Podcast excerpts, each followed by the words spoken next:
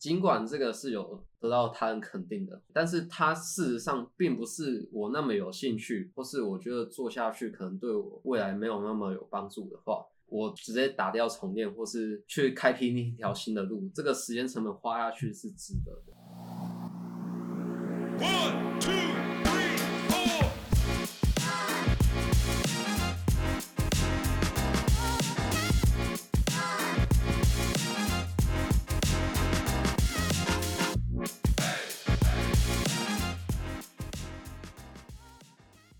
Hello guys, you are listening to 校外通识课。I'm your host Tom。那今天很高兴邀请韦景来到我们的节目啊，和我们聊聊他在实验室的辛酸血泪史，在成大这四年的一个处事态度，以及最重要的呢，就是他想要跟大家分享一下，所有的这个大学生都应该具备的能力。Welcome，韦景。哎哟，我是林韦景，现在是一工系大四的学生，目前在神经工程领域打滚。我还想靠着这种专业，看能不能打造自己的一番事业。OK，那维景他非常酷哦。那一样呢，我们一开始都会邀请来宾使用三个 Hashtag 来形容他自己。那维景，你的三个 Hashtag 分别是什么嘞？是 Ambitious、Open-minded，还有嘴遁。OK，像 ambitious，哎，我觉得这个词就蛮酷的哈，因为有些人就会觉得说，哎，这个是一个比较褒贬不一的一个词，因为可能 ambitious 有人翻译为积极的，又有人翻译为是一个有抱负的，可能是比较冲的。那你自己是怎么样去定义这个 ambitious 这个字？我会把它定义成一种心态、野心，因为我觉得如果你今天想要去追求一个想过的人生，不是所谓的成功，不论你怎么去定义的，你都需要有这种动力 driving force。野心去支撑你。就你来说，你认为什么是野心？我觉得它是让我去找寻机会，然后去不断提升自己的动力。它会让我去开始尝试一些我以前比较胆怯或是比较拉不下脸去做的事情。那你在成大这四年当中啊，你有没有遇到一些，就是你靠你的这个个性，ambitious 这样的个性呢，然后去解决的，或是去面对的一些问题？我觉得透过这种动力，其实我常去打破自己以前觉得会受限的事情，像是我会去主动去找教授去谈论我的 project，去听演讲的时候去跟一些讲者做互动，就是广大群众之下这种感觉，就是比较勇敢。嗯，所以你觉得勇敢带给你很多的一个机会嘛？不管是在实验室啊，或者说像你参与一些研讨会，就是去 promote 你自己嘛？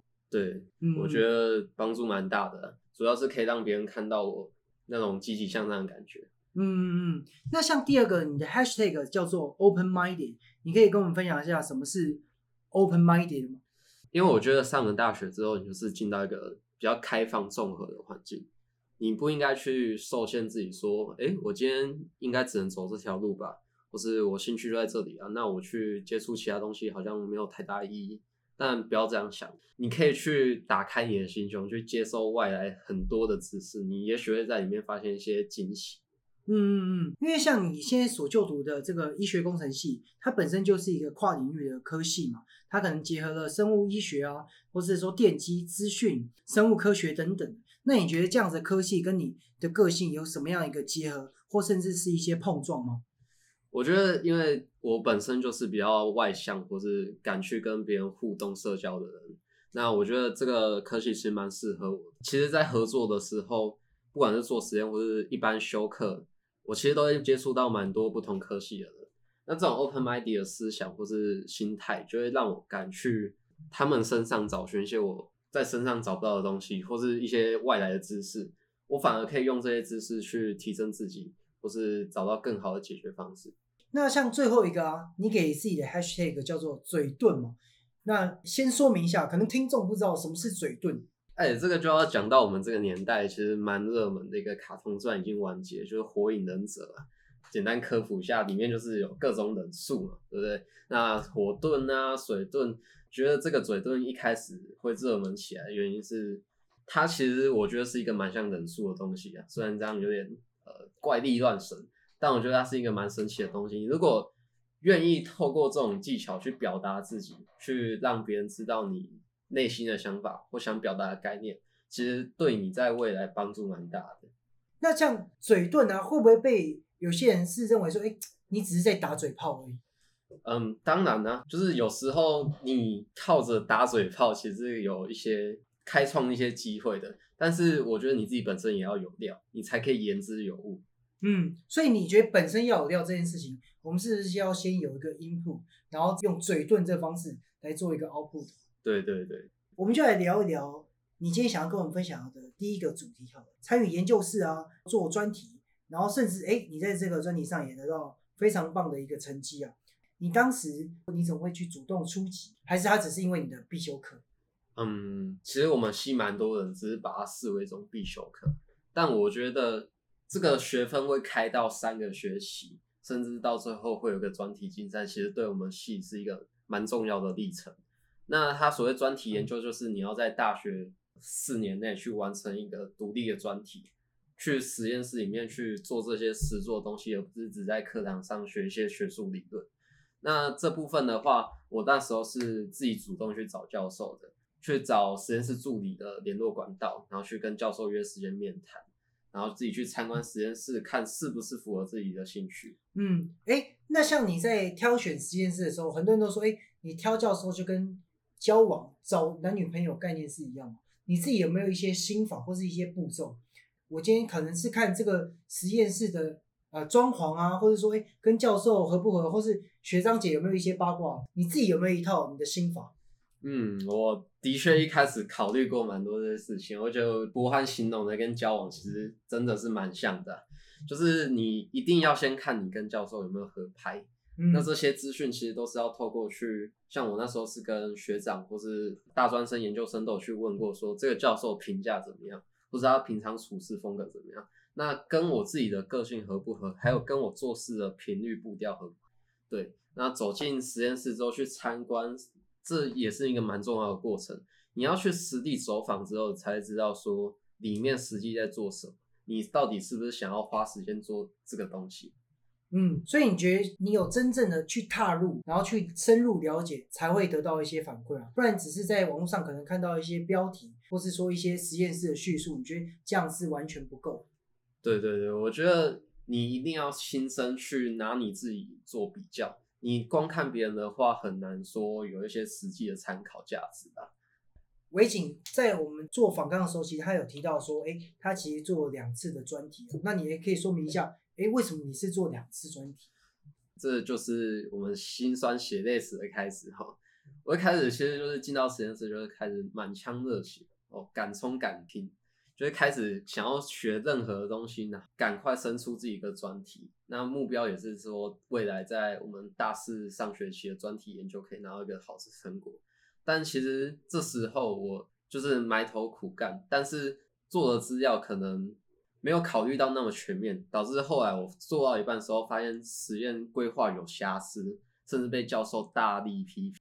嗯，那你被教授大力批评的话，这时候该怎么办？抱头鼠窜吗？还是反击回去？呃，首先我们讲的在实验室里面尽量不要跟教授起冲突啊，对。但我觉得自己方面的话是心态不能崩，心态不能崩。可是你就是现在就遇到挫折啊，而且是你可能花了很多时间，你做的一些研究，不管你是做一些 paper survey 啊，或是你真正做一些实验，然后结果哇，错赛都不能用，或者说哎，根本这个主题方向都错，那你该怎么去面对？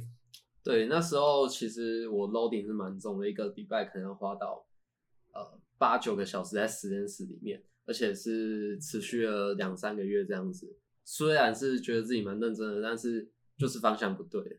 你发现方向不对的时候，你不应该说，嗯、呃，你当然可以先 emo 一下嘛，对不对？但嗯我觉得这种情绪、负面情绪不要持续太久，你要去找到解决方法。你可以去询问学长姐的意见，去询问说其他业界人士或是教授的意见，去找到说你这个实验的盲点还有问题到底出在哪。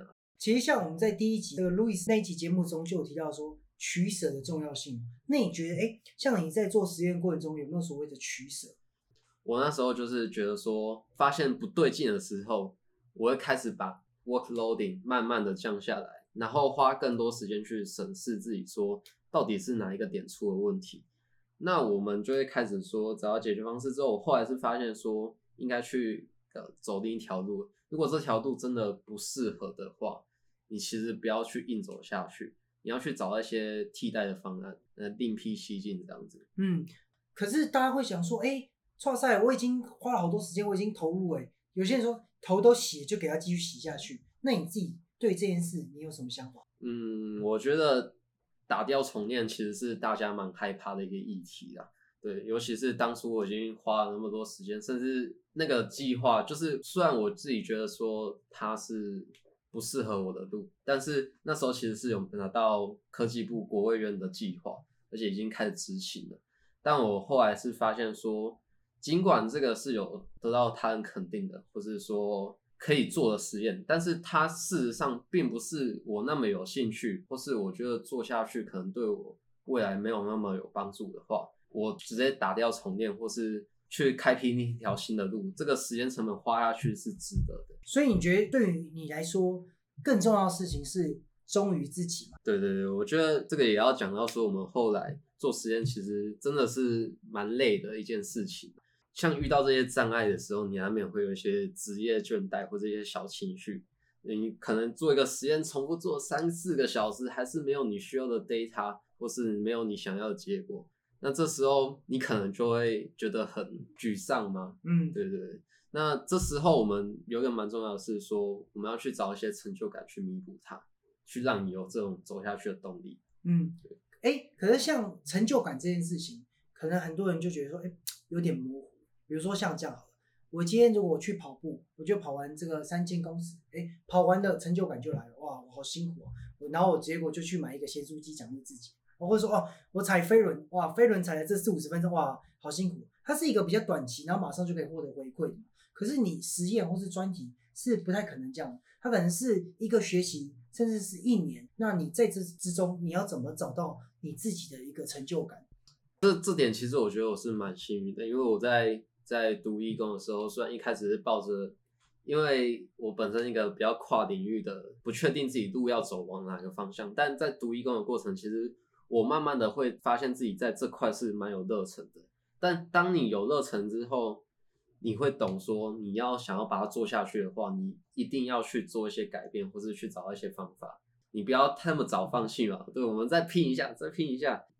刚才讲到去跟别人讨论，或是找一些 feedback 之外，就是靠自己的毅力去坚持下去。坚持就是靠着我前面说的，我有想要做出一番事业，或者自己的野心去做下去，然后配合自己在这块领域的热忱。嗯，所以你是找到像是热忱啊，还有职涯规划或是未来考量的一个 intersection，就是交集嘛，对吗？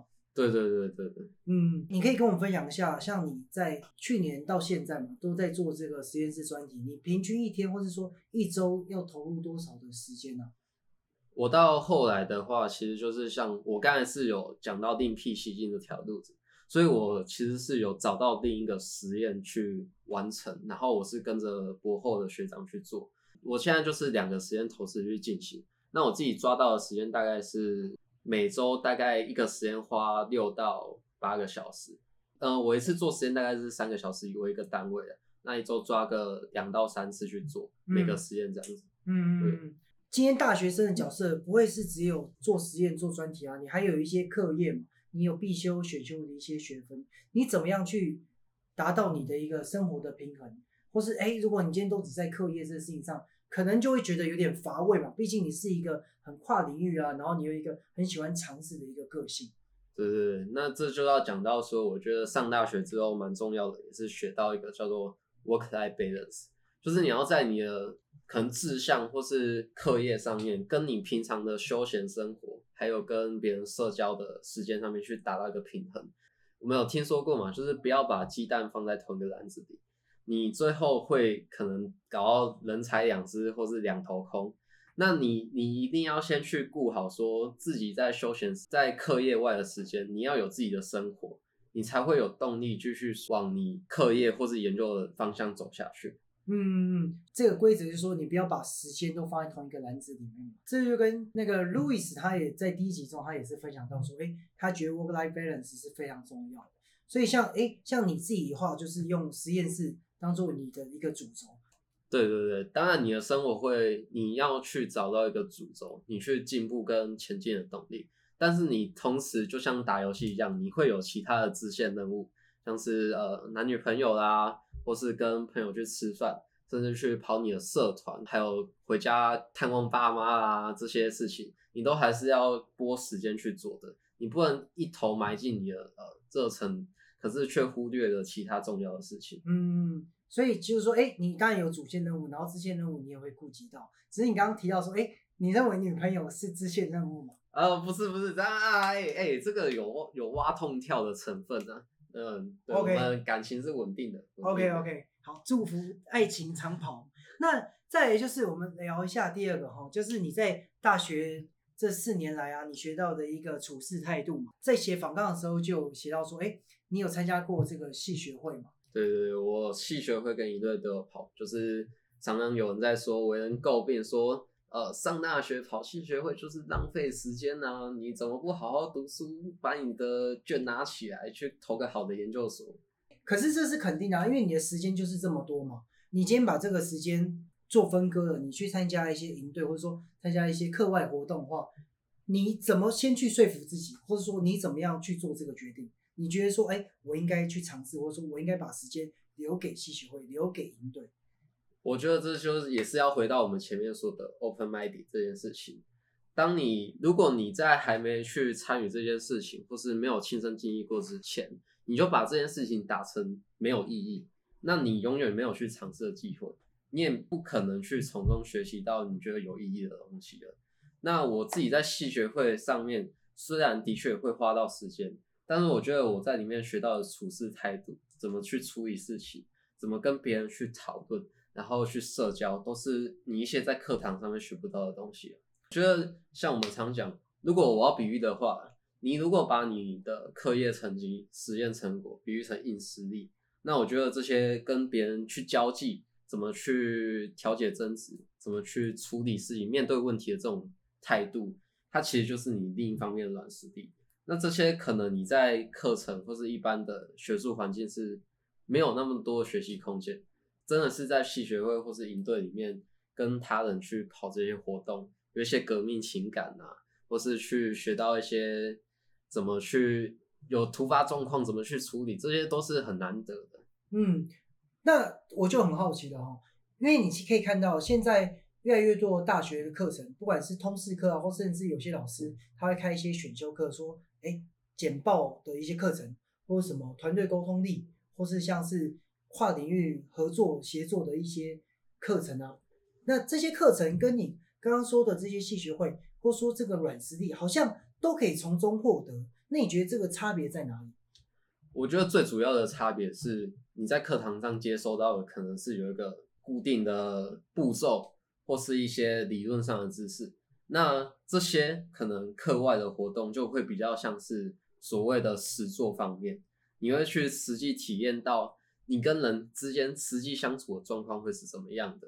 或是在外面，可能像我们去营队，可能办一个活动，怎么去处理跟外面厂家啦，或是订旅馆啊、订游览车、保险这些业务，怎么实际去跟社会上这些人去做交际？可能大家会觉得说，这是一些很鸟、无聊，或是就像有人说，觉得这是无意义的事情。但你把它承担下来，那在承担下来过程中，我相信你也获得了不少的一些经验嘛。你在这个戏学会或是营队当中，你有没有最堵然的一件事情，到现在都记得很清楚？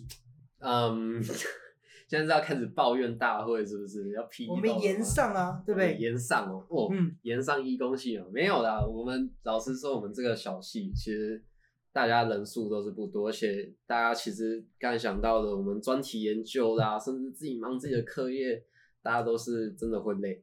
但是我们自己这个小系，大家其实感情算是比较紧密的。那总是要有人出来去说办一些活动，让大家维持这种感情。那当然多多少少中间会有一些摩擦，但是就是讲到说，我们有时候遇到摩擦是要去靠沟通的。如果你坚持你的理论，你坚持你的态度，那两边沟通不出结果，那这件事情最后是没有办法解决的。所以这个也是我觉得在里面学到的一些东西吧。我们一开始就埋下这个伏笔嘛。你认为大学生都应该具备什么样的能力呢？这个就要讲到说，呃，其实我从小到大这样学上来，国小啦、国中、高中这样学上来，我觉得台湾就是蛮比较注重的是，你学生要去接收老师传达给你资讯，就是 input 的部分。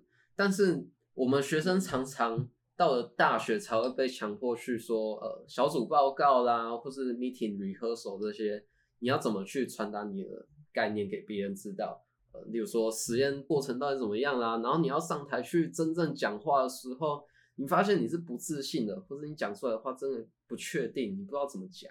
对你来说最重要或是应该具备能力就是口语表达的能力嘛？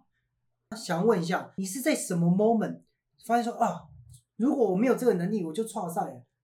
我其实，在蛮多时刻都会意识到这种问题的，像是我进到实验室之后，我们老师其实是会要我们去报告进度的，就是你在实验过程中遇到什么问题，做的怎么样，进度做到哪里，那时间安排是怎么样的，那这些其实都是。老师应该要知道的事情，因为他这样才会知道说要怎么去带领你。但如果你不知道怎么去表达给老师的话，那这就是他要会读心术啦。你如果不知道怎么去表达给别人你的问题点或是症结点在哪里，那别人要怎么去引导你或是去帮助你解决这些问题？那你有没有一些实际的一些做法，或是说一些建议，可以给我们听众说，你怎么样去提升你的这个口语表达的一个能力？对，我觉得上大学之后，其实这种能力是必备的，真的。呃，你会开始有一些课程，那这些都是呃，可能会要求你去小组报告啦，或者上台去跟大家分享说啊，你这学期做什么，或者有一个专题要做出来这样子。那这些其实都是基本的啦。那你如果说我做一些课外的事情，或是另外去找的，像是我在大一、大二去修英文课的时候，就是必修我们必修英文课的时候。我就会选一些要上台演讲的，上台用英文，然后他期末会要求说你要去跟全班分享一个故事，或是每堂课就会要求你跟老师主动去聊天，你聊什么都好，你可以聊你最近的近况，聊你在实验室遇到的问题，聊你在课外一些烦恼啦，都是一些去练习的好机会啦。嗯，所以你是透过故意去选修一些要上台的一些课程嘛，然后这样子来训练自己。像我上台是一个一对多嘛，我可能跟同学、跟老师表达，跟现在我们这样子聊天，或是说，哎，朋友一起来这吃火锅聊天啊，你觉得这样有什么样的不同？我觉得这差蛮多的。如果你是在平常跟别人朋友聊天，来回的那种，可能大家是打打屁话，不用那么严谨，而且可以是一种聊天比较 chill 的氛围。但是当你有一天在台上是要一对多，你要去分享你的理念，或是表达一些。你自己的遇到一些经验的问题，你是需要一些技巧的，像是音量的控制，加上手势啊、前后呼应这种比较高深的技巧，都是需要去学习的。嗯，那讲脱口秀来。上台讲脱口秀，你觉得是一个不错的技巧啊？你你这个高手啊，肯定是蛮有喜感的。OK 啊，那来录 Podcast 也是一个不错的训练方式。不错不错，跟大家聊聊天嘛。嗯，那你觉得这样子的能力啊？因为刚刚都说很重要很重要嘛，那我们就直接问：哎，呼应第一个故事，前后呼应嘛？口语表达能力对于你的专题或是实验室有什么一些实质上的帮助吗？嗯，刚才就有讲到说，其实我是一个要说有野心这样子，就是。比较会去想要去争取自己的一些机会。举个例子啊，我本身讲个小故事，我本身是有想要去出国念书，去读研究所的。那我之前在听演讲的时候，遇到一个从 MIT 回来的学者，那他目前是也是在神经工程相关领域去做研究的。他我听完他演讲之后，我就很想要去了解这块东西。那如果你今天没有去，口语表达就是你没有让他知道你想要跟他讨论问题的心的话，那你可能听完演讲就哦，大家散了哦，去吃饭、去打球、去跑社团的啊，大家 say goodbye。那我今天就是为了要去争取这个机会，我会去主动写 email 跟他联系。我甚至到后来是跟他有持续的在 meeting，跟他去报告说我现在研究进度怎么样，他也能够给我一些反馈。那我觉得这是蛮重要的，因为你平常如果不去表达这些的话，这些机会其实是很难得出现。你可能如果今天只是演讲者跟演讲的这种身份的话，大家可能就是摄取一下别人的故事分享，或是一些来自比较年长者的经验这样子而已。但你自己本身的问题，你需要去靠他跟他比较详细的沟通，或是表达你自己的状况给他听，他才可以给你建议啊。嗯嗯嗯，口语表达这件事情啊，你有没有觉得说，哎，我们到某一个水平，或是说有个指标来衡量，我们觉得哎，其实还不错。你自己有什么想法吗？我觉得这件事情没有到什么够好，就是因为我目前还是在持续去进步，去持续去尝试，说我可以靠什么方法，像是找寻一些研讨会，或是一些 paper rehearsal 的小组啦，或是去海报展去表达说我今天这个专题是在做什么。我觉得这些就是你要在人生中不断去透过一些经验去让它进步的事情。嗯，所以就好像透过一个实做方式嘛。而不是单纯的看一些书籍，或是听一些课程，说什么啊，你这个要用什么修辞啊，你要用什么技巧啊，等等的，对对对对对对，就是像刚才讲到的这些书的部分，其实都还是 input，就是你去接收外来的资讯，但这些并不是说不重要，但是你要需要有一些经验或者是实作的呃过程去让它实现。那在节目的最后啊，我们一样都会邀请我们的来宾哦，那给我们听众一些建议。你有什么想给我们的听众吗？我觉得想给一些像大一生或是高三生，可能现在还在迷茫的阶段。那我们不是说要揠苗助长或者怎样子，但是你可能要去慢慢找说你的热忱在什么领域，纵使它是不被看好或是比较冷门的兴趣，你也可以去努力尝试看看。对，嗯。所以是一个尝试的重要性嘛，对吧？对对对，嗯。除此之外呢，除了说，哎，我勇于尝试，或是说我积极的去找我的热忱以外，还有什么建议吗？嗯，就是像我们刚才讲到的，你想要去追求你自己想过的人生这件事情，其实大家的定义都不太一样。那你可能在这之中说走错路，或是怎么样的，呃，这时候你也不要去灰心，或是就放弃了。有时候你在走错的路上也有一些收获了。那像我刚才在第一个实验，如果做失败了，我其实，在后面的实验也会学到一些我在第一个实验学到的东西，可以应用在我第二个实验上面。所以说，你不要因为一次的失败或是走错方向就灰心，打掉重练真的没有那么难。因为我们大家对于舍，尤其是哇，你花了很多时间或是很多努力投入了，然后你会更痛苦、更难抉择。所以我觉得，哎，慢慢去练习说这个。打掉重练的这样子一个态度，我觉得是非常重要。